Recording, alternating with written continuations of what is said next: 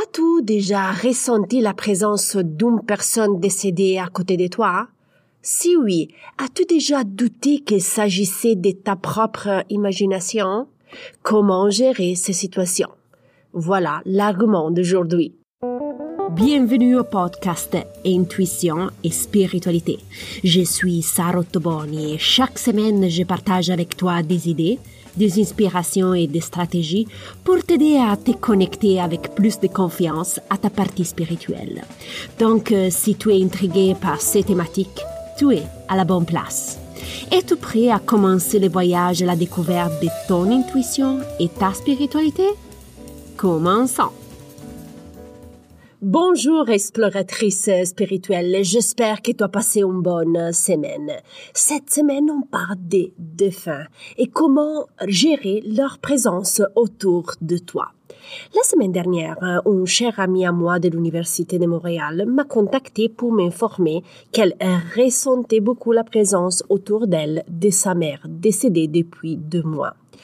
Elle était très heureuse de la percevoir, mais elle était en train de douter sur sa perception. Elle avait peur que son imagination lui jouait des tours. Elle m'a contacté pour savoir comment gérer cette situation et lever tout doute. Il est normal de douter, hein? Il est normal de penser que ton imagination te joue des tours. C'est tout à fait normal. Si tu as également vécu cette expérience, comment gérer la situation? Pour comprendre si la perception que tu as est vraie ou non, utilise ce critère. Chaque fois que tu doutes, fais attention à tes émotions. Si tu as aucune émotion lorsque tu l'aperçois, cela signifie que la personne décédée est à côté de toi. Si tu as un sentiment d'être en présence d'une personne décédée et que tu n'as aucune émotion, cela signifie que tu es en communication avec elle. L'absence d'émotion est donc le critère que tu dois toujours prendre en considération. Si tu es heureuse, contente, en colère, triste frustrée ou quoi que ce soit, cela veut dire une chose. C'est ton imagination qui te joue de tours. Je te conseille donc de ne pas prendre cette perception en considération. Avant de continuer, je voudrais apporter une petite précisation sur l'absence d'émotion. Le manque d'émotion est un critère très, très, très important qui ne s'applique pas uniquement à la perception des morts. Tu peux également l'utiliser dans des autres contextes. Si tu reçois des idées créatives, intuitives ou des messages reçus par des guides et que tu doutes de leur véridicité, fais attention aux émotions. OK? Nous allons continuer sur ces sujets. Disons que tu as fait attention aux émotions, mais tu veux être sûr d'être en communication avec cette personne décédée. Qu'est-ce que tu pourrais faire? Demande à la personne décédée de se manifester différemment, avec une chanson que tu aimes ou elle aimait, ou par contre aussi un parfum. Je voudrais te donner quelques conseils pratiques, ok? Lorsque tu demandes à la personne décédée de se manifester dans une autre manière, hein, n'oublie pas de préciser ce petit détail, mais très important précise toujours que tu souhaites recevoir l'information sans exagération. Sais-tu pourquoi je te suggère de mentionner cette phrase? Si l'âme est décédée récemment, elle n'a pas encore appris à envoyer les informations énergétiquement de manière modérée. Il est possible qu'il ne sache pas encore gérer le dosage énergétique. Donc, pour éviter que t'effrayes, par exemple, demande-leur simplement de communiquer de manière simple, précise et modérée. On est d'accord? Mon amie canadien m'avait enfin posé une dernière euh, question.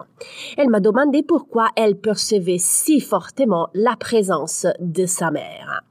Alors, euh, si tu aperçois également une personne décédée, voilà les raisons pour lesquelles la personne se présente à toi.